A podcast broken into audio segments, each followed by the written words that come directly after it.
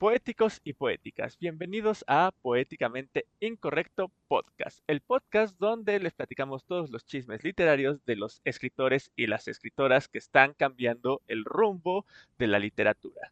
Y el día de hoy tengo como invitado a un gran amigo, a un gran compañero y a un gran colega de las letras, Gus Estrada, ¿cómo estás el día de hoy? Hola pues estoy muy feliz eh, de estar aquí en tu, en tu programa y nada, enervado Qué bueno, qué bueno. Qué chido. Bueno, para quien no lo conozca, Gus es un escritor, es egresado, como ya varios escritores que hemos tenido de invitados aquí, de la Facultad de Estudios Superiores de Acatlán, ¿no es así? De la carrera de letras. Así es, de la gloriosa FES Acatlán. Así es, y bueno, hace poquito publicó un libro titulado Serendipias por parte de Editorial Fresno, que en un ratito vamos a hablar del libro, pero antes de comenzar, pues vámonos a los orígenes de todo esto, mi querido hermano. ¿Por qué escribir? ¿Cómo empiezas a escribir? ¿Por qué eliges este mundo tan, tan ajetreado como es la escritura? Cuéntame. Ah, pues a diferencia de mucha banda que escribe, yo siento que fui un poco tardío. No empecé a escribir de niño, o sea, si es, y de adolescente tampoco. Escribía como que cosas atrás del cuaderno, pero más por una cuestión catártica, ¿no? Unos versos, no sabía qué estaba haciendo en realidad. Y yo creo que no me lo tomé en serio porque siempre tuve un gran amor a la literatura, pero tenía como este pensamiento, no sé si le pasaba a otra banda, que tenía la figura de, del escritor muy mitificada. Y entonces durante infancia, adolescencia, aunque eh, sí me gustaba mucho la literatura y es lo que mueve mi vida, eh, no me atreví a escribir porque sentía que escribir era para para la gente como que tocada por las musas y era como esta figura inaccesible para mí. Y ya entrando a la universidad fue cuando comencé a, acercarme más seriamente a la escritura y que pude desmitificar la figura porque ya entrando justamente a FESA Catrán en los primeros semestres, eh, comencé a conocer a varios colegas y varias colegas que que se dedicaban seriamente a la escritura, que habían publicado en revistas digitales, em, estuve en presentaciones de varios libros, entre ellos el tuyo, y, de ver todo este movimiento y de ver que eh, la persona que estaba tomando clases al lado de mí era un gran escritor, una gran escritora, y yo al leerlos y leerlas decía, no manches, ellos son, eh, son muy buenos, son muy buenas, pues esto como que me quitó esta, esta cadena, este candado mental que tenía y, fue hasta la universidad, por eso de los 19 años, 20 más o menos, que yo ya me aventuré a la escritura por primera vez, muy tímidamente y al principio como que no, no, no tan seriamente. Yo nunca pensé que, que iba a cambiar tanto mi vida, que iba a dislocar tanto mi manera de entender el mundo, escribir. Y pues eh, empecé a entrar a talleres y a partir de ejercicios que nos dejaban algunas materias, así de para hoy en narratología necesito que escriban un cuento, ¿no? Y pues ya con el conocimiento literario de la carrera yo comencé a escribir, pero era curioso porque escribía con cierta timidez que era muy descuidado, muy, muy descuidado. Soy una persona muy descuidada en general y entonces mis primeros textos tenían errores de dedo por doquier, eh, aunque me decían que eran muy creativos y que eran buenas ideas, en cuanto a ejecución eh, estaban muy mal. Pero poco a poco me fui sumergiendo en los talleres ya en universidad y en cierto momento no podía parar, ¿no? O sea, la escritura me comenzó a preocupar en el sentido de la palabra que me ocupaba antes de siquiera yo estar escribiendo.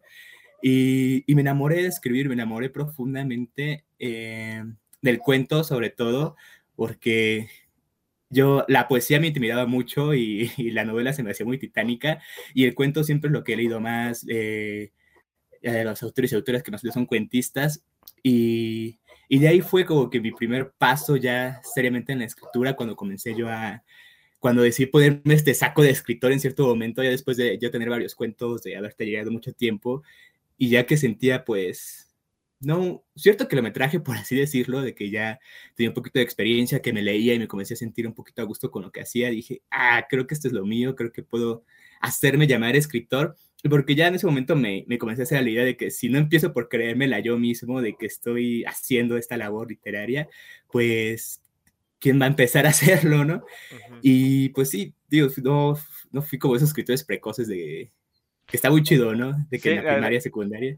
No empezaste tú de esos de los que a los tres años ya escribía, ya leía a Sor Juana y a Borges, ¿no?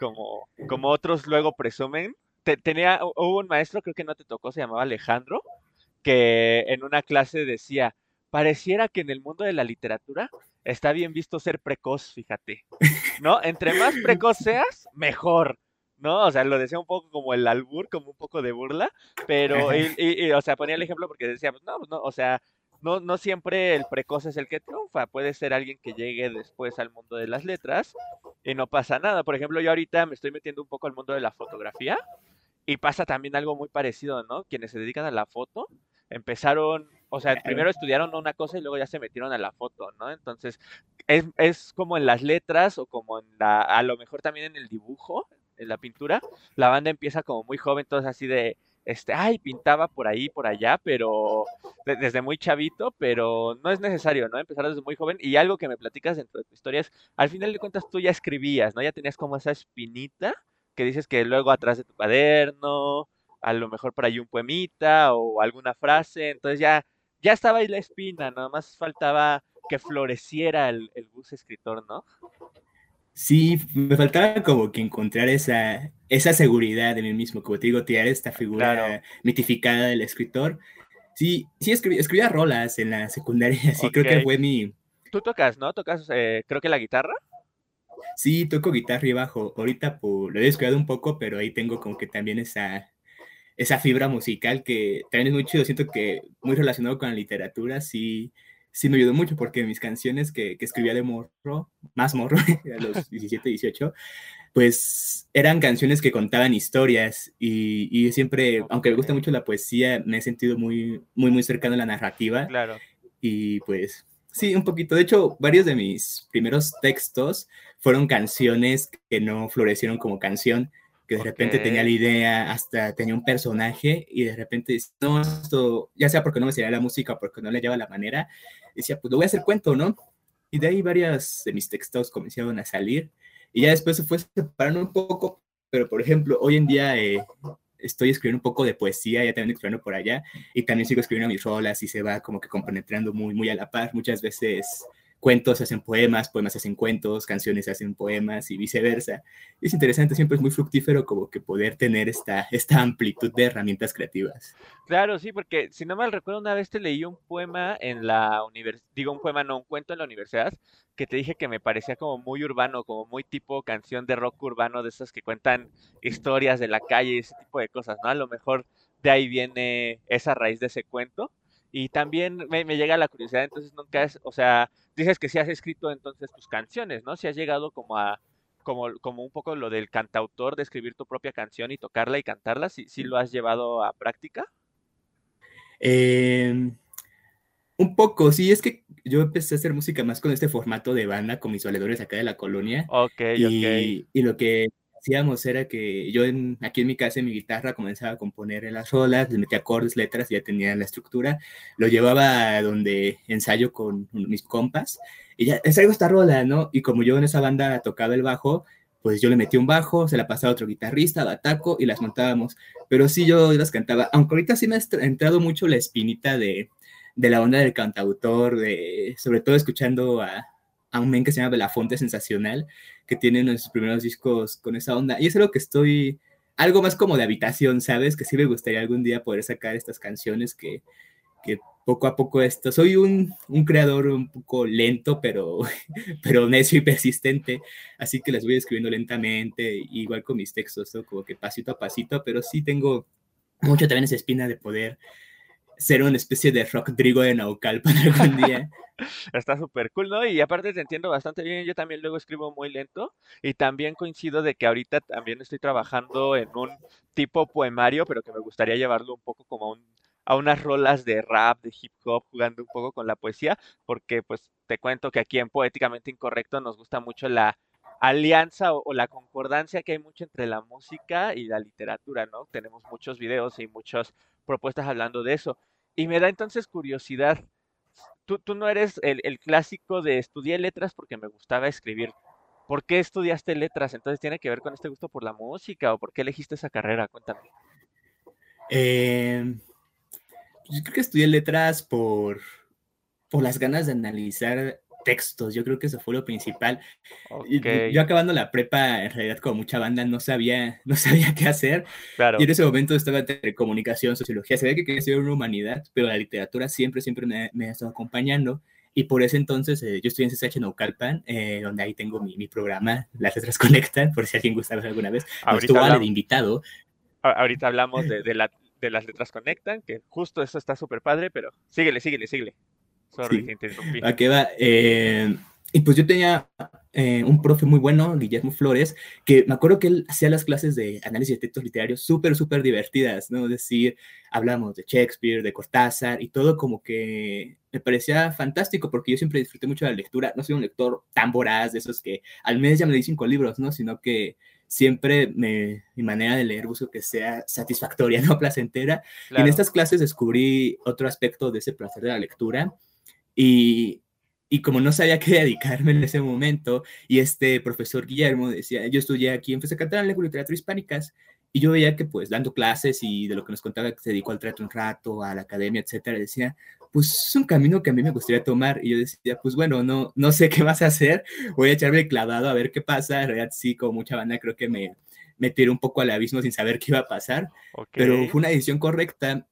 Porque yo entrando a la carrera pensé que me iba a dedicar un poquito a la investigación, a la, a la traducción o algo un poquito más formal, pero ya estando ahí y ya como que envolviéndome de este ambiente de, la creatividad, de la difusión de cultura, de lo que hace la, pandilla y que nos rodea los artistas jóvenes, eh, como que ahí encontré algo que, que me sorprendió mucho y que dije, mm, soy de aquí, ¿no? Como que la academia no me terminó de enamorar. Yo pensé que iba a dedicarme más a la academia, pero me terminé enamorando mucho de la creación, ¿no? La creación. Órale, entonces, ¿cómo podrías decir que las letras cambiaron tu, vida tanto en la creación como en el estudio? Porque estoy viendo de que tú, me estoy dando cuenta que tu vida cambió totalmente desde que entraste a la carrera, ¿no? Y también me gustaría saber si, si el hecho de estudiar letras te influyó para, bueno, ya me dijiste un poco que sí, pero más bien como que si te dio herramientas para ser escritor, vaya, esa era la pregunta. Si la carrera te dio herramientas para ser escritor y cómo crees tú que la carrera eh, y tu paso por el mundo de literatura cambió tu vida, porque me estoy dando cuenta de que hubo un cambio en ti. Sí, yo creo que fue desde algo muy básico, que fue encontrar algo a qué dedicarle mi tiempo, mi vida y que me apasionara profundamente. Yo era un adolescente triste y imputado como muchos y, y pues sí, pues estaba como que muy tambaleante en que no sabía qué hacer, no sabía en qué, eh, invertir mi tiempo, ¿no? Y, y, fue un gusto muy natural y eso fue lo que cambió mi vida de que estando en letras, hablando de literatura, leyendo teoría de la literatura, literatura como tal, eh, me sentí demasiado a gusto y fue, yo creo que cambió mi vida en un, en un pilar tan básico y tan sencilla como simplemente decir, quiero dar mi tiempo a esto, ¿no? Fue una cuestión, yo creo que eso fue lo que, lo que, en lo que cambió mi vida las letras, ¿no? En, en disfrutarlo, sobre todo, y pues sobre todo en el ambiente, ¿no? Yo creo que como tal, más que la carrera, que la institución como tal de, la carrera en literatura hispánicas, lo que me influyó mucho fue, fue la banda que conocí ahí, los profes, los, eh, los colegas, colegas. Eso fue lo que me influyó profundamente porque este, era como estar rodeado de un montón de banda que, que está enclavada como tú, que, que le interesa lo mismo que tú y aparte no solamente, así como yo pensé que iba a entrar una carrera eh, donde todos y todas iban a ser eruditos, ¿no? Y que iban a tener un montón de lecturas y, y, temía mucho eso, ¿no? De que yo no me sentía tan erudito. Y entrando a carrera me dijo, ah, no, pues no todos son eruditos, simplemente son gente que le encanta la literatura. Claro. Y esa convivencia y ese darme cuenta de que la literatura puede funcionar como el catalizador de todo lo que haces, que en realidad hasta hoy en día sí es así todo, prácticamente en mi día a día, en mi chamba, eh, hago muchas cosas sobre literatura, en mi día a día busco escribir, busco leer, como que fue eso, ¿no? Que todo lo que me rodea, la gente que me rodea y la manera en que invierto mi tiempo se vio profundamente impermeado de, de las letras y que hasta antes de entrar a, a la carrera tenía un amor profundo por la literatura, pero no sabía que podía ser ese, ese elemento como que fuera la guía en todo lo que hago. Sí, súper. Y justo eh, algo que nos gusta también rescatar mucho aquí en mis pláticas, bueno, que me gusta mucho rescatar en las pláticas, es que siempre hay como un profesor o una profesora que como que nos influye, ¿no? O sea, tomaste esta como este salto de fe hacia las letras, que, que al parecer fue un salto de fe muy, muy bien aterrizado, porque salió todo súper bien, un poco influenciado por un profesor que tuviste en CCH, y no sé si algún otro profesor o profesora haya influido en ti en la carrera ya para escribir, vaya, porque dices mucho tus compañeros, también mencionas por ahí un par de profesores, tengo entendido que por ahí hubo un taller que, que fue muy fructífero para los compañeros, pero a ver, cuéntame si hubo por ahí algún profesor, alguna profesora que, que influyó en tu escritura, que te atrevieras ahí a empezar a publicar. Ah, para, bueno, sí, yo creo que sí, para, para el aspecto creativo, yo creo que fue el, taller de, de Verónica Landa. Eh, Sí, porque ya antes ya había estado en talleres con colegas, un poquito muy intermitente, ¿no? Hasta ese momento ya estaba empezando a escribir. Esto fue como tercer, cuarto semestre de la carrera más o menos, pero este taller era un poco más formal y sobre todo era un taller que te proponía un proyecto. Y esta profesora Verónica que es una gran profesional de las letras y es muy muy intensa y es lo que me cae chido de ella que es de rigor no tú lo sabrás bien. Y que en su taller era como que cada, ella adora la retórica, como que esta disciplina que estudia el discurso. Eh, ella nos, a partir de la retórica nos mostraba textos que nos pueden ayudar a mejorar nuestra escritura y eso me dio un montón de herramientas que fueron reforzando las que he adquirido en la carrera, ¿no? O sea, como el hecho de saber eh, cómo construir un personaje, que ya lo sabías por leer en la carrera y analizar literatura, en ese taller lo comencé a aterrizar ya a mi creación a darle voz a los personajes, darle discurso y sobre todo fue la constancia, porque en ese taller yo iba, iba a todas las sesiones, había a veces una que no había, yo siempre llevaba adelantos y era porque Verónica nos motivaba mucho a, a pensar en tu proyecto, a pensar en tu texto, que ese texto hoy en día lo leo y ya no me gusta, que escribí encontré muchos errores, pero en ese entonces sí, yo creo que ese taller me influyó mucho porque entendí la literatura y sobre todo la escritura de cuento como en su lado de oficio, ¿no? Lo que me gusta llamar una especie de artesanía de la palabra, porque además de la parte teórica y de la parte de adquirir herramientas para escribir, lo que hacíamos mucho en segunda parte de las sesiones era tallerear y era una cuestión que al principio se me hacía muy, muy complicada de leer tus textos en voz alta y dejar ahí que te diseccionaran en el taller, ¿no? Y eso me sirvió mucho porque me hice muy autocrítico y me hice muy abierto a que me leyeran y escuchar la crítica de alguien más y por, sobre todo porque yo tuve que batallé mucho en ese taller porque todas las sesiones, correcciones, correcciones, correcciones, y fue una chamba constante. Y yo creo que en esos dos aspectos fue el taller de Verónica Landa el que me dio ese, ese primer empujoncito ya más formal para ponerme el saco de escritor, de, de aprender a compartir tu literatura, de aprender a, a, trabajarla en este aspecto de oficio, en este aspecto de constancia, de relectura y de corrección. Y porque me comenzó a dar herramientas, ¿no? Y yo creo que sí, ese fue ese primer taller que me comenzó a aterrizar un poquito los pies en la tierra de, ah, de esto va a escribir, no, así se hacen las cosas. Sí, te, te, metió un poco en esto del editor, ¿no? De, de estar así e, en ese constante. Dicen, hubo un compañero que una vez me dijo que menosprecian mucho el mundo artístico pero yo creo que el mundo artístico es el que te requiere más formalidad y más seriedad, porque te exiges a ti mismo, tienes como cierta rigurosidad con, tu creación, porque el hecho de, mejorar tu creación es ser riguroso, y por ejemplo en el mundo de la literatura, escribir y leer, escribir y leer, y muchas veces no te pagan por eso, pasas hambre, pero no importa, a ti te gusta, y uno solo mejora en el mundo del arte y particularmente en el de la literatura, creando, ¿no? En el caso de la literatura, escribiendo y leyendo. Yo creo que fue algo que, que te dio el taller de Vero, que por cierto le mando un saludo a mi queridísima asesora de tesis, Verolanda. Yo creo que fue lo que te dio, ¿no? Esa rigurosidad de editor, más que de escritor de editor, ¿no? Porque creo que el escritor, al menos el independiente, necesita los dos, ser escritor y ser editor, ¿no? Por supuesto, sí, y siento que es algo que hace poco estaba platicando con, con unos amigos que cuál sería la, que es porque no hay como tal escuelas de, de, escritura en el país, ¿no? Y si es que es complicado porque es un poquito como un oficio, ¿no? Precisamente lo aprendes pues como aprende un carpintero, ¿no? Haciendo muebles o como aprende un herrero, ¿no? Eh, metal, pero sí lo que hace falta es lo que tú dices mucho y que aprendí en ese taller y que estudiando la carrera de lengua y literatura hispánicas hay muchos profesores y profesoras y colegas que te lo eh, van metiendo esta parte del mundo editorial, porque una cosa es escribirnos, yo siento que no solamente es sentarte redactar, ¿no?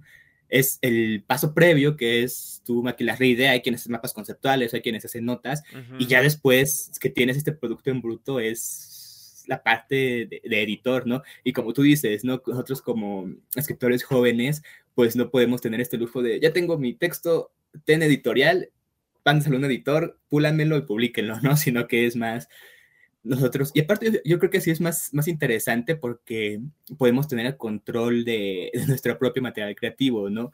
Así cada palabra, y a mí se me hace mucho, a mí sobre todo, yo siento que es una cosa en general de literatos, pero no todo mucho en la banda que escribimos cuento, que hay un gran, gran, gran cuidado por, por poner la palabra precisa donde debe de estar, ¿no?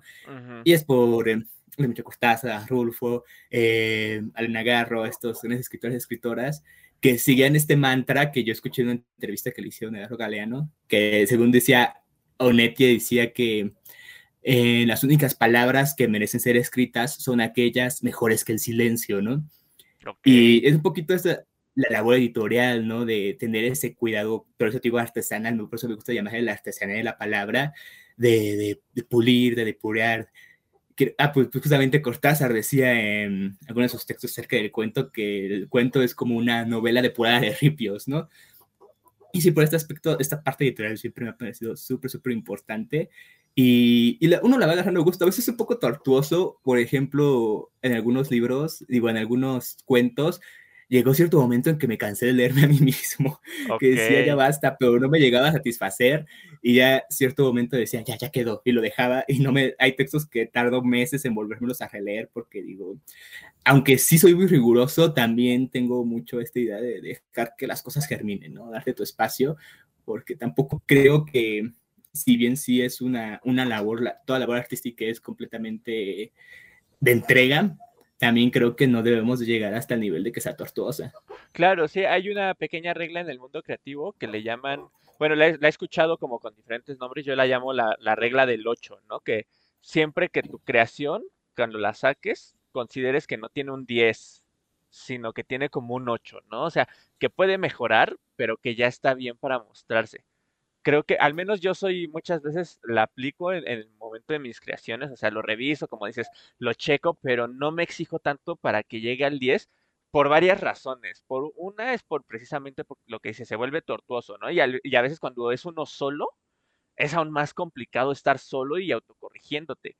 Y aparte porque eso creo que te da la oportunidad de mejorar, o sea, lo publicas o lo mandas a algún concurso o algo así y dices, chale, pues podría haber mejorado en esto pues el próximo lo mejoro y el próximo se vuelve un 8, pero a partir de tu 8 anterior, entonces te exige más, porque tu 8 nuevo sería como un 10 anterior, no sé si me voy explicando. Sí, claro. Y, y siento que es una de las cosas más, ya que la vas entendiendo, más hermosas de hacer arte, que siempre estás ante la constante imperfección y es, y es chido en cierto momento quitarte ese lastre de que tus obras deben de ser perfectas, ¿no? Y el hecho de no tener la, la idea de ser perfecto, aparte de que en el arte no hay leyes absolutas, en la literatura no hay leyes absolutas, y entonces tú te subordinas en este, yo creo que en ese aspecto a veces debemos ser un poco egoístas como creadores y creadoras de, yo lo que busco primero es satisfacerme a mí mismo, no buscar estándares de perfección, y, y, yo creo que un buen artista nunca va a estar satisfecho con lo que hace, pero eso es hermoso, ¿no? Porque también te permite estar en en constante construcción, como tú dices, hay veces que tus paradigmas cambian, tus intenciones cambian, lo que las herramientas que tienes cambian, y eso me parece bellísimo porque es, esto hace que, que crear no solamente sea un, un, proyecto a plazo fijo, ¿no? Sino yo creo que en cierto momento dedicarte al arte, en mi caso, dedicarme a la literatura, a crear literatura, se vuelve más que un proyecto de, de plazo de tiempo fijo, de escribir un libro, escribir un cuento, se vuelve un proyecto de vida. Y eso, pues eso también se me hace, es algo que me ha pensado mucho, ¿no? En cierto momento, ya después de, de, por ejemplo, leer mis cuentos viejos, los que escribí hace poquito y los que estoy escribiendo ahora, digo, estoy muy joven, ¿no? Yo siento, aparte uno va entendiendo de que los procesos literarios son súper, súper lentos. Yo tengo 25 años, ya a los 35 voy a releerme los que leo ahorita y voy a decir, tal vez estén chidos, pero no, no es lo que estoy buscando ahora, ¿no? Y es ese constante cambio, ¿no? A final de cuentas, Cerati en una entrevista parafraseándolo, eh, decía que él en su labor musical lo que buscaba, la búsqueda es la búsqueda misma, ¿no? O sea, todo está en la idea de estar buscando las cosas. Es una búsqueda que nunca se va a, terminar, pero eso es lo hermoso de, esa búsqueda artística. Claro, sí, el proceso me recuerda un poco, si no mal recuerdo es Humberto Eco el que menciona que siempre el autor es el primer lector, ¿no? Y luego ya lo manda al mundo y ahí se presta interpretaciones. Y también me recordó mucho una frase de Galeano, la voy a parafrasear un poco, que es la de ¿para qué sirve la utopía, ¿no? Para caminar. Nunca vamos a llegar a la utopía, pero vamos a seguir avanzando. Y creo que en este sentido, lo que mencionas me recuerda un poco a eso. Yo creo que el arte sería una utopía personal, ¿no? O sea, creo que en el momento en el que uno como artista cree su mejor obra, va a dejar de crear, porque va a estar completamente satisfecho. Entonces nos encontramos ante la disyuntiva de creamos lo mejor o, creamos, vamos creando de a poquito a poquito, ¿no? Porque y aparte de todo, te enfrentas a la pregunta, ¿qué sería lo mejor, no? ¿Cuál sería mi mejor poema? ¿Cuál sería tu mejor cuento? ¿Cuál sería mi mejor fotografía? O sea, es bastante complejo, ¿no? Por supuesto, es súper, súper complejo y aparte estoy completamente de acuerdo contigo. Yo creo que cuando, como cuando como artista te sientes completamente satisfecho, satisfecha, eh, moriste un poco como artista porque es esa constante de el que viene ahora, ¿no? Hay que ser un poco voraz y un poquito insaciable en ese aspecto, ¿no? Es siempre que viene ahora, que viene ahora, escribí este cuento, pero que lo dejo descansar, ¿qué viene ahora, ¿no? Y es ese constante. Y, es algo a, lo que uno se termina encariñando, ¿no? Yo me he encariñado mucho a, esta, a ser autocrítico y, y a, la, a, la, imperfección me parece un, un aspecto bello, ¿no? De no estar casado con, con leyes fijas, con parámetros cerrados, que muchas veces hay banda que lo piensa así, ¿no? Pero hace poco un buen amigo, eh, Leopoldo Orozco, eh, escribió una reseña sobre uno de mis textos y él, al principio, reflexionando un poco sobre el cuento, él decía que si el cuento se limitara a un par de fórmulas perfectas de ejecución, parafraseando, eh, el Instituto Politécnico Nacional abriría la, ingeniería en escritura de cuentos. Claro, claro. Sí, sí, porque no, no hay fórmulas, o sea, hay como técnicas, hay herramientas, incluso ahorita que mencionabas un poco sobre escuelas de, de escritura, pues de hecho, sí, sí hay un par. Hace poco entrevistamos a una escritora que se llama Jimena Jurado, que ella, por ejemplo, está en una escuela de escritores, tal cual, o sea, les enseñan a, escribir, pero sí, o sea, ella misma también en, su, en, su, en la plática que tuvimos menciona esto mismo, ¿no? De que no hay tal cual una fórmula, pero de cualquier forma hay herramientas, ¿no? Para eso yo creo que sirven los talleres, las clases, todo este tipo de cosas, o sea, te, te brindan de herramientas, pero el ejecutarlo ya, ya es algo completamente diferente. Sí, y por ejemplo, en ese aspecto yo, yo pienso en la, en la literatura como un juego, dejándolo como desde esta perspectiva que tienen de, algo vacío, de algo pueril, sino en el juego como, como, el juego como lo juegan los niños, ¿no? Cuando un niño juega las escondidillas, en ese momento lo más importante en la vida de ese niño es jugar las escondidillas. Así yo busco escribir como un niño cuando juega. Y y lo importante de jugar, aplicándolo, por ejemplo, a la literatura, el juego literario de escribir, es, es conocer las reglas y a partir de esas reglas usarlas a tu favor, romperlas, eh, subordinarlas, cambiarlas, moldearlas. A fin de cuentas, lo importante es conocer las reglas de tu juego, que en este caso es el juego literario. Es eso, se divierte más quien, quien conoce las reglas y sabe romperlas. Claro, creo que no podrías haber puesto mejor ejemplo. O sea, uno cuando juega algo sigue las reglas y lo divertido es que dentro de esas reglas te adhieras al juego, ¿no? Entonces, por ejemplo, en el fútbol tú puedes meter un gol de una chilenita o pasándosela a tu compañero y que la metas. Hay diferentes formas de meter un gol, pero mientras no rompas la regla, el gol cuenta y es divertido, ¿no? O sea, todas las variantes de ese gol son divertidísimas, ¿no? Sí, sí por ejemplo, en este caso... Ah, no, no, no, dime, dime, vas. En este caso para literatura yo creo que yo creo que meter el gol es crear un efecto en quien te lee, ¿no? Para mí ese es el gol de la literatura, ¿no? Así como mi gol literario siempre es cuando alguien me, lee un cuento o, cualquier cosa que escribe y me dice, ah, me movió algo, me recordó esto, ¿no? Yo creo que ese sería mi gol literario y como tú dices, se puede meter de un montón de maneras, ¿no? Está súper chido. Oye, y algo que te iba a preguntar, ¿Cuál es, ¿Cómo es tu proceso de escritura? ¿Cómo es tu proceso creativo? ¿Te sientas abajo de un árbol, te fumas un cigarrito y te haces un cafecito? ¿Cómo, es? Cuéntame. Un cafecito. Eh, mi proceso creativo parte siempre de, la observación y particularmente como es ahora, ¿no? Porque es cambiante y siento que va a estar cambiando, pero como es ahora y la fórmula que me ha funcionado a mí como, como individuo, como ser creativo es partir de, la observación, ¿no? Y siempre me gusta traer eh, cosas nimias, ¿no? Me gusta, por eso me gusta mucho la literatura fantástica, que yo creo que la literatura fantástica busca llegar al asombro, más allá de definiciones de cosas teóricas, pero a mí la literatura fantástica debe de poder... Eh, eh, romper los paradigmas de la vida ordinaria y asombrar a partir de eso. Y entonces yo cuando creo busco el asombro a partir de observar cosas nimias, ¿no? Una mosca, eh, un niño jugando, eh, un insecto, tu almohada, ¿no? Cositas chiquitas que pueden pasar en la vida, en el, cotidiano.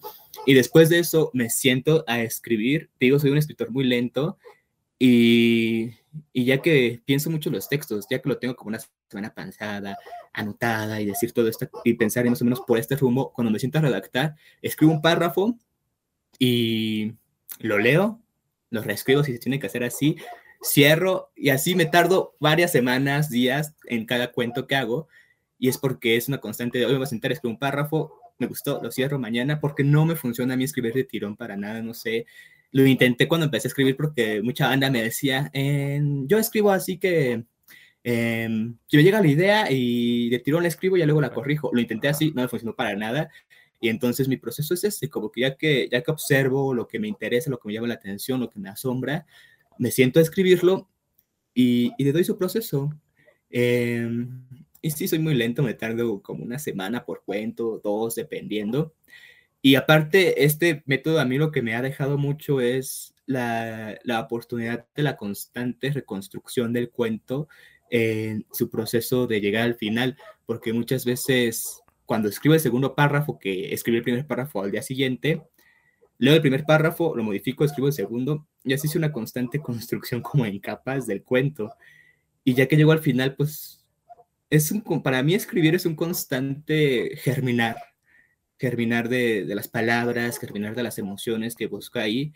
Y por eso también me gusta hacer eh, me gusta ser lento. A mí, mi animal favorito es la tortuga y por eso me, gusta decir que escribo a, paso de tortuga y porque yo no creo que las tortugas sean lentas, sino que porque llevan su propio ritmo.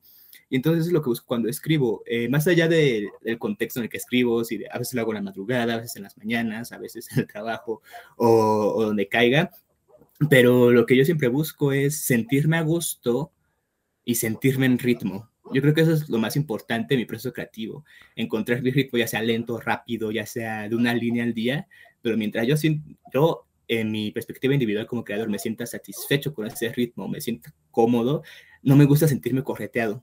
Mientras no me sienta correteado, todo está bien. Y aparte creo que es algo muy minucioso, ¿no? Digo, de hecho creo que, o sea, hasta como hablas es como muy calmado, muy, muy, muy pasivo, por así decirlo, o sea, no pasivo de, de, recibir algo o de no, avanzar, sino de avanzar lento, como dices, ¿no? Con esa pasividad, con esa tranquilidad. E, e incluso me, asombra mucho tu, proceso, porque nunca lo había escuchado. O sea, es un proceso muy, como dices, muy lento, pero creo que también es muy minucioso, de a poquito a poquito. Y creo que eres la prueba perfecta que de a poquito a poquito puedes crear grandes cosas como Serendipias. Cuéntame un poco cómo es el proceso de escritura de tu libro, ya tal cual el de Serendipias, y cómo llegas a publicarlo que Serendipias es un libro que se tardó en escribir como unos cinco años, yo creo, porque en ese está el primer cuento, yo creo, que comencé a sentirme satisfecho cuando eh, empecé a escribir, ¿no? Que es el de Venta de Azotea. Y entonces, eh, desde que empecé a escribir y entrar a talleres en la carrera, yo soy muy, cuando me gusta un cuento y cuando siento que tiene el potencial y de verdad le, me encariño, yo sí me encariño mucho con las obras, es una es una forma sana, ¿no? Porque a veces hay que, dejarlas ir. Em, lo sigo trabajando y trabajando.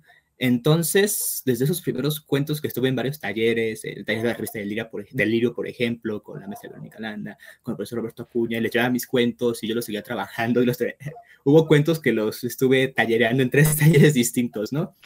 Y durante esos cinco o seis años, de repente hubo cuentos en particular, que fueron estos nueve, que que ya mis, mis colegas talleristas, entre ellos Leopoldo Orozco, Xochitl Hernández y, y, Alejandro Flores, tú entre ellos, y Ale, que ya también estuvo aquí, eh, comenzaron a ellos decirme es que yo siento que hay un carácter, una personalidad en estos, estos cuentos que te he leído, y, y entonces dije, ah, pues sí es cierto, ¿no? Y comenzar a leerlos, a juntarlos, a corregirlos una vez más, y hasta que después de publicar mi, mis primeros textos, que fue uno en revista Delirio y otro en revista Monolito, un amigo, este, este Andrés, eh, me dijo, oye, me gusta tu texto, ¿no has pensado en publicar un libro?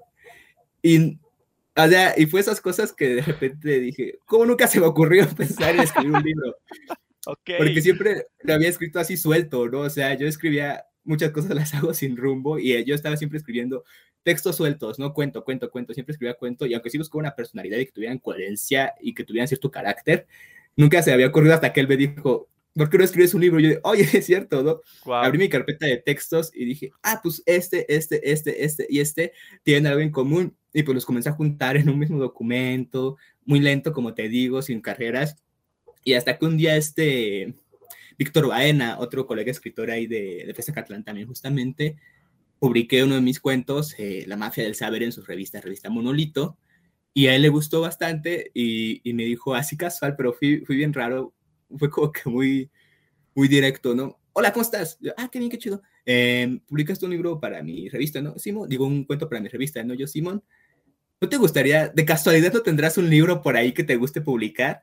Y hizo la pregunta en el momento exacto de que yo estaba pensando y procesando eso, ¿no? Cayó justamente. Y yo, ah, casualmente sí, sí tengo un libro en la carpeta que estoy trabajando. Fíjate que aquí lo traigo. Fíjate que aquí lo traigo en el bolsillo, ten, públicalo. Obviamente no fue como que inmediato la publicación, sino que ya que Víctor me hizo, eh, me abrió las puertas de publicar en su editorial Libros del Fresno, em, y me dijo, ah, pues te doy uno, échate unos meses, y él siempre como que muy comprensivo, es algo que me gustó trabajar con él, que él siempre me, me decía, tú toma tu tiempo, del que requieras, cuando sientas que esté listo, lo publicamos, ¿no? Y pues ya lo primero que hice fue imprimir estos, juntarlos en un documento. Bueno, ya tenía el documento, lo imprimí y comencé a releerlos, a primero tacharlos en, en, la impresión, luego pasarlos a la compu. Los releí, se lo mandé a Víctor y me dijo, lo vamos a maquetear si quieres echar otra releída. Y tuve, lo volví a imprimir, lo volví a corregir y fue una cosa como de siete, ocho, un montón, un montón de relecturas. Las primeras me sentía muy satisfecho porque decía, estoy escribiendo un libro, bueno, ya escribí un libro, estoy corrigiendo y van a editar un libro, ¿no? Y ya para el deadline, que en cierto momento ya estaba la, el cartel de la presentación del libro, ya estaba la portada, ya estaba la maqueta, simplemente estábamos checando minucias de comas, de palabras, de selección de palabras, etcétera. Yo ya estaba cansadísimo de leerme y llegó cierto momento en el que ya así tipo 3 de la mañana, después de releer ese mismo día me chuté como tres veces el libro y estuve cambiándole cosas. Y dije, ya, ya basta, ya sanamente, creo que debe quedar así. Y se lo mandé a Víctor y pues ya se publicó y, y pues fue una, una, sensación grata, ¿no? Siento que es como, como escritor, el publicar tu primer libro es un, un paso que a mí me hizo sentirme realizado y sobre todo porque muchos colegas que, que, me habían estado leyendo en talleres y que ya me conocían como de que escribo, al leerme el libro dicen, este, lo siento tuyo, ¿no? Y es lo que más me gusta del libro, ¿no? De que en ese momento me di cuenta de que una parte de mi búsqueda literaria es precisamente formarme un, un carácter, una personalidad en los cuentos.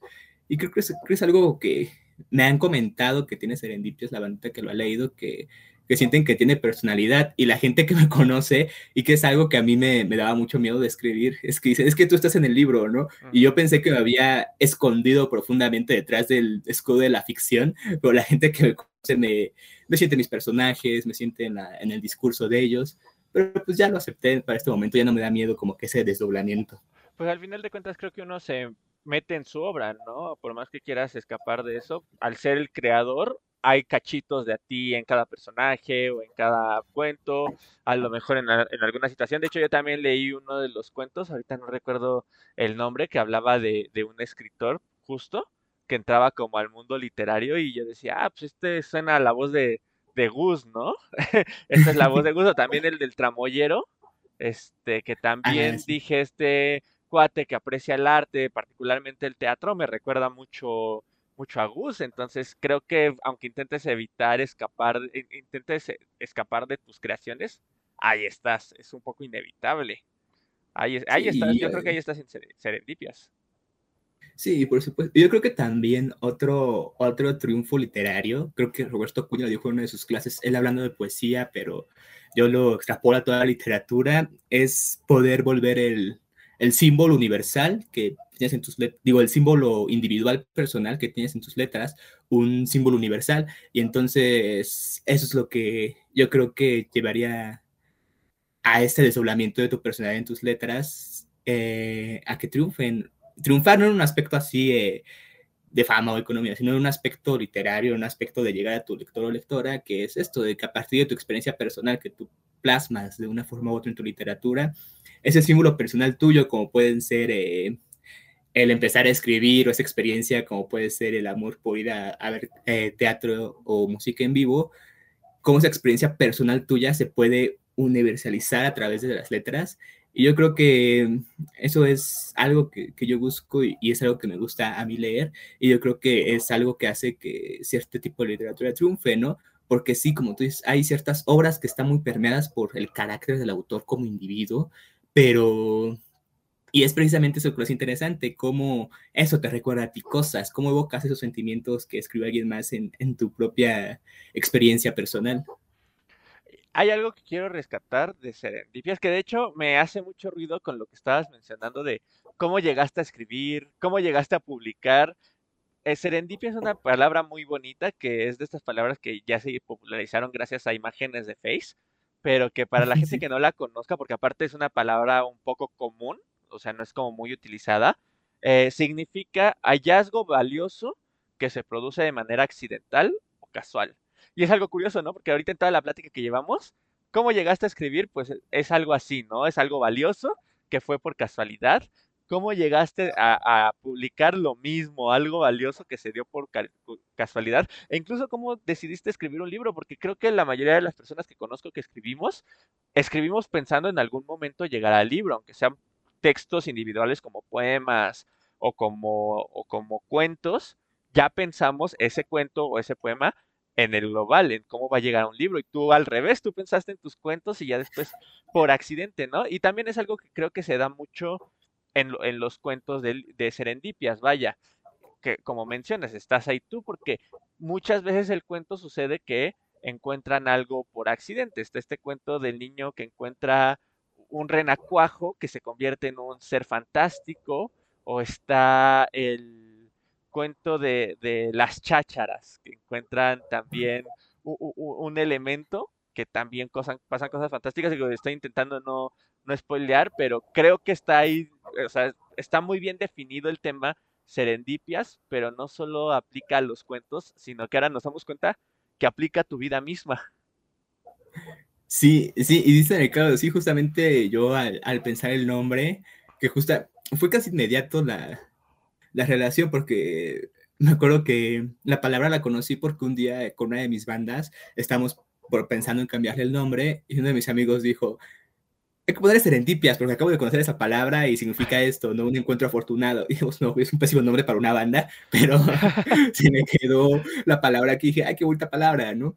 Y ya eh, yo al momento de, de que me llegó esta idea de, ah, podría escribir un libro. Y en ese momento fue como, como que esta explosión neuronal de pensar en lo que había escrito y cómo poder irlo conformando.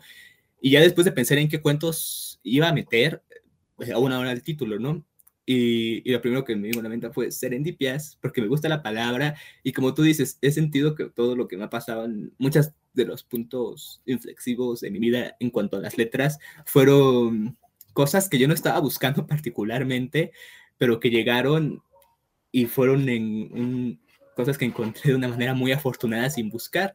Y sí, sí, justamente el libro, como llegué, empecé yo a escribir, y también eh, en cuestión literaria, adentro de los cuentos, también es algo que tienen en común muchos personajes y es algo que también a mí me parece un, un elemento muy, que puede ser muy, muy interesante de literatura fantástica, ¿no? Cosas que te encuentras por casualidad. Y es que a final de cuentas, a mí se me hace muy interesante eh, eso, la casualidad que puedes eh, plasmar en tu literatura, bueno, la casualidad que puedes encontrar momentos de literatura fantástica, esta cháchara que se encuentran de repente y tiene cosas extrañas, o, o el encontrarse un señor afuera del teatro, ¿no? Que está aplaudiendo chido.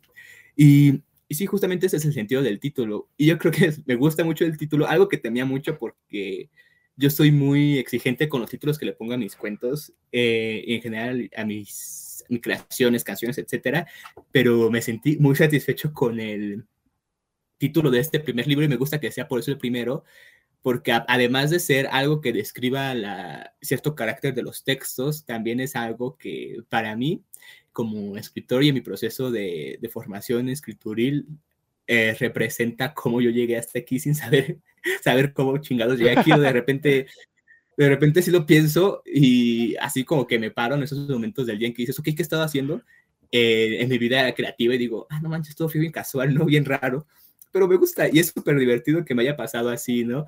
A mí no me gusta, como te digo, por eso mismo que tenía yo de morro muy mitificada la figura de, del escritor y la escritora.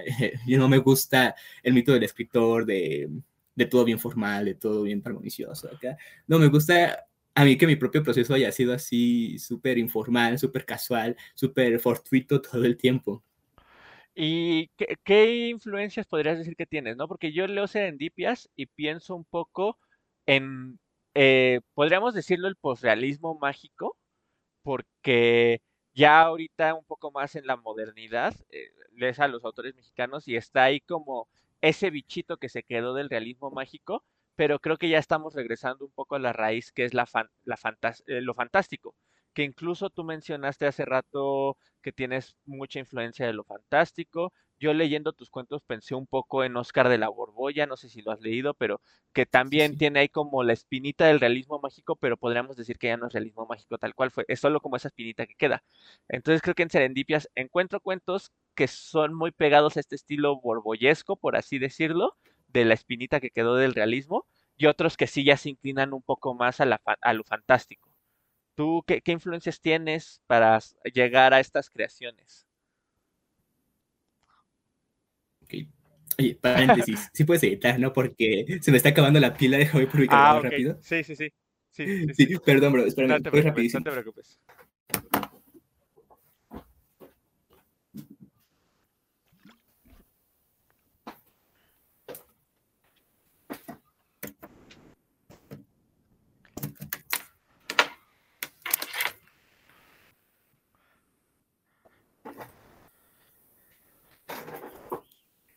Listo. Ya, déjale, déjale un aplauso para eh, saber que aquí Un pequeño silencio para que puedas ahí tú hacer corte de edición.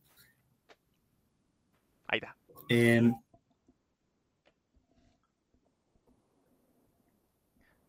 aquí va. Em, yo creo que mi influencia así más grande y bien basicote yo es Julio Cortázar. así, tremenda, tremendamente. Yo creo que desde la prepa, la primera vez que leí Casa Tomada, que es como el que te lees en la clase de literatura, dije, ah, por Dios, eso está maravilloso, porque, y creo que también fue el primero que me metió al mundo del cuento, ¿no? Que de repente dije, es un cuento y está increíble, ¿no? Y me enamoré del cuento y de su idea de lo fantástico. Y sí, y, y fue hasta la carrera que descubrí el concepto de lo fantástico aplicado a la literatura. Y sí comencé después a leer justamente a Oscar de la Borbolla, tal vez a, Juan Villor un poco y a escritores y escritores más recientes. Em, pero sí, definitivamente fue, yo creo que Cortázar, Amparo Dávila, y de hecho es una espinita que inconscientemente tuve desde muy morro con la literatura fantástica, porque siempre fue la literatura que más me llamó la atención, como por, no sé, cuestión de carácter, cuestión de una cosa a la que me comencé a inclinar muy naturalmente.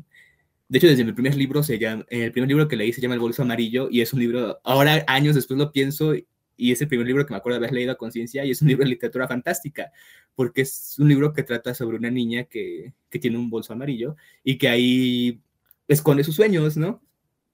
Y, es, una, es una premisa súper de literatura fantástica, ¿no? Como que el hecho sobrenatural o el hecho que disloca la realidad es una niña que esconde literalmente sus sueños en un bolso. Y desde ahí fue lo que me comenzó a, a meter la espinita. También un poquito, pues, la idea del boom, de idea García Márquez, también a leer a Juan Rulfo, por, pero por otra entrada. Pero yo creo que sí, el, el parteaguas así en cuanto a mi visión de la literatura fantástica fue, fue Julio, Julio Cortázar. Hasta hoy en día lo leo, lo releo. Ahorita me estoy volviendo a leer este libro, El final del juego.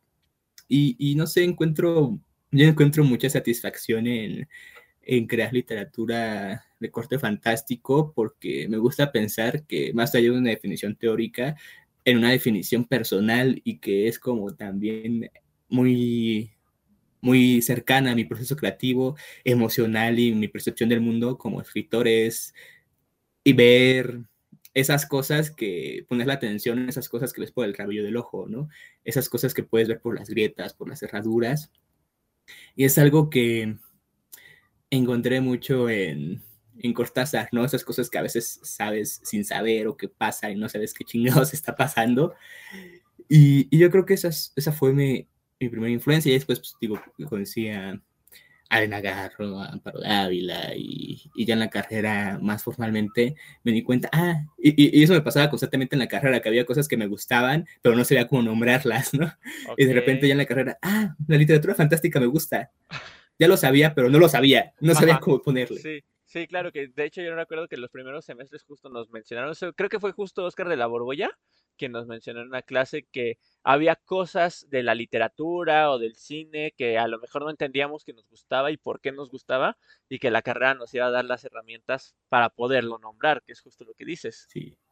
Sí, y, por ejemplo, ahorita hablando de literatura fantástica, ya que mencionas a, Oscar de la Borbolla, algo que en una conferencia que dio precisamente hablando sobre, sobre escritura que, me, que se me quedó muy, muy amarrado en el cerebro de lo que él decía, es que un buen experimento literario y una buena forma de empezar a escribir es intentar que dos cosas que en el mundo real por ningún motivo puedan coincidir o colindar, hacer que en tu literatura lo hagan. Él ponía como ejemplo eh, que ves un zapato en el ala de un avión, ¿no? Y dices, ok, eso no sabes cómo chingados llegó ahí, pero haz que tu cuento lo justifique, lo explique. Y muchas veces eso es lo que yo ya que tengo la premisa de mis cuentos lo busco, ¿no? O sea, de repente se me ocurre... Eh, por ejemplo, uno de los cuentos que se llama el diagrama de Chetes, que es de un men que se queda viendo una mosca en una ventana y le pasan cosas extrañas. De repente digo, quiero hacer un cuento donde un vato se quede viendo una mosca en la ventana. Es una premisa súper aburrida porque alguien haría eso y cómo podría ser esto fantástico, pero esa es la maravilla y la magia de, de, hacer literatura, ¿no? Y es un camino que me gusta a mí, por ejemplo, creativamente llevar, ¿no? Hacer que algo que en la vida real puede ser incoherente o aburrido, en los cuentos sea divertido. Y a mí se me hace muy, muy divertido también escribir de esta manera y leer este tipo de literatura precisamente porque te hace volver a pensar tu cotidianidad y, y, encontrar las cosas bellas, fantásticas en lo nimio, ¿no? O sea, por eso me gusta escoger, escribir de cosas nimias, de cosas chiquitas. Si te das cuenta, en Serendipias no, busco como que hechos sobrenaturales impresionantes, grandes temas. Eh, no busco como que la, la grandilocuencia de las letras, ¿no? Sino lo que yo busco es, yo como escritor y como también en ese, pensando mucho en mis lectores y lectoras, yo divertirme para que quien me la se divierta y para mí algo bien divertido es, es esto, encontrar cosas chiquitas de la vida que pueden ser interesantes eh, si tienes la imaginación suficiente. Súper. Oye, ya para ir cerrando, cuéntame un poco de las letras Conectan, que tengo entendido que también es un proyecto, un poco al que llegaste con, con esta serendipia, ¿no? Es también otra serendipia el tema de las letras Conectan, ¿no? ¿Cómo llegaste y qué es las letras Conectan? Cuéntanoslo. Sí, sí, fue un proyecto igual muy casual. Es que a yo siento que casi si me pusiera en escena de película, soy un güey que está ahí pendejeando y de repente le pasan cosas, ¿no? Em, yo hice mi, mi, servicio social en, en CCH Naucalpan y, y un día eh, mi jefe de servicio, Isaac Hernández, eh, yo le ayudaba a veces a escribir guiones, ya después de servicio, etcétera, y un día él me llama y me dice, oye, eh, ¿quieres colaborar en un proyecto así de la nada, no? Y yo, bueno. Y, justamente ya él me, me, invitó a colaborar acá en CCH a trabajar, y justamente parte de la idea de que yo estuviera ahí, por lo que invitó, es que por cuestión de la pandemia, obviamente ahorita no puede haber eh, eventos literarios personales así en vivo, con auditorio lleno, pero él en su afán de buscar cómo llevar las letras a, la comunidad cesachera, que yo estudié ahí, hice mi servicio ahí y ahora estoy trabajando ahí, eh, creo este programa que se llama Letras Conectan, que ya lleva como un par de semestres en vigencia, este Isaac lo llevaba, y, y pues parte de que yo esté aquí en CCH es que me dijo, te voy a descargar este programa y tú vas a invitar a escritores y escritoras y es la idea como de al menos ya que él me dejó como esta libertad de invitar a, a quienes yo pudiera y encontrara, ahora yo lo que estoy buscando en este proyecto es invitar a escritores y escritoras jóvenes y que nos hablen de su obra, de sus procesos creativos y sobre todo me, algo que me alegra mucho tener este proyecto porque es un proyecto que se transmite para CSH Naucalpan, para los estudiantes y las estudiantes y, y lo que busco mucho es precisamente pensando en el yo joven, llevarles la literatura de una forma divertida con, y hablarles de, de cómo alguien que se dedica profesionalmente a la literatura empezó siendo alguien que simplemente en la prepa le gustaba mucho leer y de repente por cosas de la vida comenzó a dedicarse a esto, ¿no? Y la idea es eso, llevarles más literatura a los chavos y chavas, em, que conozcan a, a, la, a la gente joven que está escribiendo y que ellos y ellas mismos se, se, animen a acercarse a literatura de una forma divertida. Eso es lo que busco con Letras Conectan, que se transmite todos los martes a las 5 por Pulso TV y Difusión Cultural CCH Naucalpan. Súper, entonces para que lo busquen así, Pulso TV o como Difusión Cultural CCH Naucalpan. Sí, Pulso TV en YouTube y Difusión Cultural CCH Naucalpan en Facebook. Ahí hacemos las transmisiones.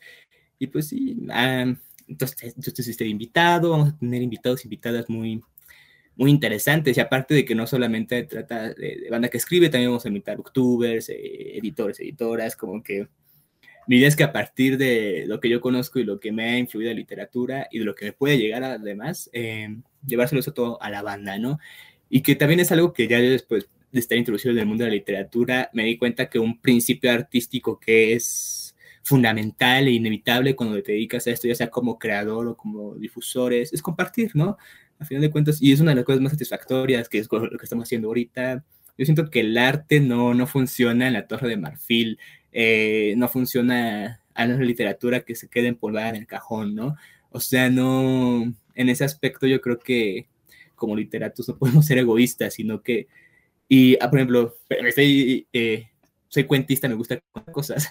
Em, recordando, por ejemplo, a esos profesores que, que influyeron mucho, me acuerdo que en una clase Em, Gerardo Altamirano, un gran medievalista que nos daba la clase de europea medieval, em, un día nos hizo una pregunta, que es esa pregunta que cuando se le a alguien de, de, letras es un poco rara, porque no sabes cómo responderla. Y ustedes como estudiantes de literatura, nos pregunta Gerardo, em, ¿cuál es su deber? Y todos dijimos, pues, wow. pues changos, ¿no? Y esa pregunta, pues nosotros de 18, 19 años, en los primeros semestres de la carrera, leer, ¿no? Así nosotros como que leer, ¿no? Y todos como que casi por automático respondemos, pues, leer, ¿no? Es nuestro deber, ¿no? Como que leer, estudiar la literatura y eso, ¿no? Y no sabíamos como bien qué responder, fue lo primero que se nos ocurrió a casi todos y todas. Y dijo, no, su, su deber primero como estudiantes de literatura, como profesionales de las letras, es, es compartirlas, Claro. Eso es lo que se me quedó muy, muy influido. Y son esas frases y esas experiencias y esas cosas que te dice alguien que, que respetas y que tú admiras su conocimiento y su, su, camino. Y que me dijo, pues sí, claro. Y yo al pensar, en, y ya en ese momento al pensar en cómo él daba sus clases, en cómo dan las clases quienes me han influido mucho, en mis colegas que me han influido mucho a mí, es esto. O sea, yo simplemente llegué a, a escribir, tuve estas serendipias que me pasaron toda la vida para llegar a las letras, porque simplemente alguien tuvo esa disposición de compartir conmigo. Yo simplemente soy la consecuencia de una pequeña cadenita de gente que estuvo compartiendo cosas. Y, en ese aspecto, pues es lo que busco en Letras Conectan y es lo que busco en literatura. Esta, seguir esta, esta cadena y seguir compartiendo, compartiendo cosas. Claro, sí, justo me acabas de recordar que una vez hablando con mi hermano le dije que precisamente esa era un poco la labor de los que nos dedicamos y estudiamos en las áreas artísticas y particularmente en las letras, ¿no? La tarea de difundir, ya sea con programas culturales, dando clases, o sea, creo que aunque a lo mejor estés como en otro rubro, no deberíamos de abandonar la difusión literaria, porque creo que particularmente en México eh, hace falta que la gente entienda qué es lo enriquecedor de leer y de compartir la lectura, ¿no? Claro. Súper. Por supuesto. Súper, pues ahí está, las letras conectan, que como bien dices, ahí tenemos una platiquilla por ahí tú y yo. Al revés, yo soy el que responde, tú eres el que pregunta, entonces por si la quieren ir a checar, ahí está, en Difusión CSH Naucalpan. El libro, ¿dónde lo podemos conseguir? Porque aparte tengo entendido, no me equivoco si digo que es de descarga gratuita. Así es, es un libro de descarga gratuita en este afán de compartir. Em, lo pueden encontrar en la página de Libros del Fresno, en Editorial Guía Víctor Baena, buscan en Google Libros del Fresno o en Facebook y ahí los lleva a la página. Y hay un catálogo donde no solamente está mi libro, también está el libro de, de Martín Flores, de, de este Alejandro. Flores también se llama Flores, me acabo de dar cuenta que se apellidan igual. de Sí, ahí hay un tocayos de apellidos, sí, son dos colegas escritores que, que respeto y aprecio mucho. Y ahí pueden encontrar mi libro o simplemente buscando en Google Gustavo Estrada Serendipias y ahí de las primeras opciones les sale el link de descarga. O pues pueden eh, escribirme a, a, mí en mi Facebook, estoy como Gus Estrada, y pues pedirme el PDF. Súper, ¿solo Facebook o tienes alguna otra red que quieras compartir?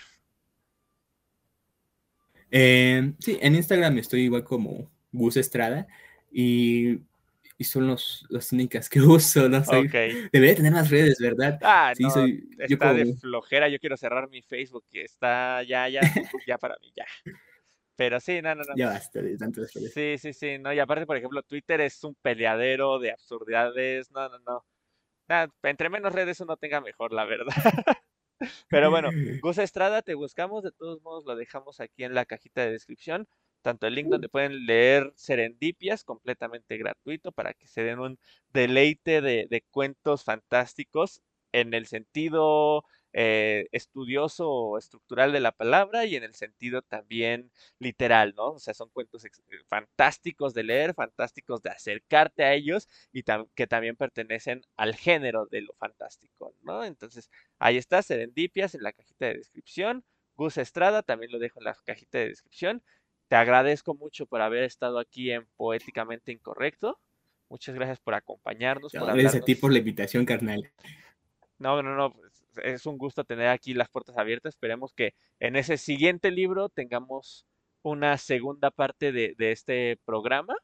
Y ya están las puertas abiertas aquí en Poéticamente Incorrecto para seguir difundiendo un poco también lo, lo que mencionas, escritores jóvenes, eh, artistas jóvenes, porque estoy pensando muy seriamente ya empezar como a abrir más rubros y, agradecido siempre con quienes comparten su creación conmigo y con los poéticos y las poéticas. Entonces, pues, pues nada, te agradezco mi buen y eh, pues nada, me despido, eh, dejo también mis redes aquí en la cajita de descripción y pues nos vemos en otra entrega. Muchas gracias, poéticos y poéticas.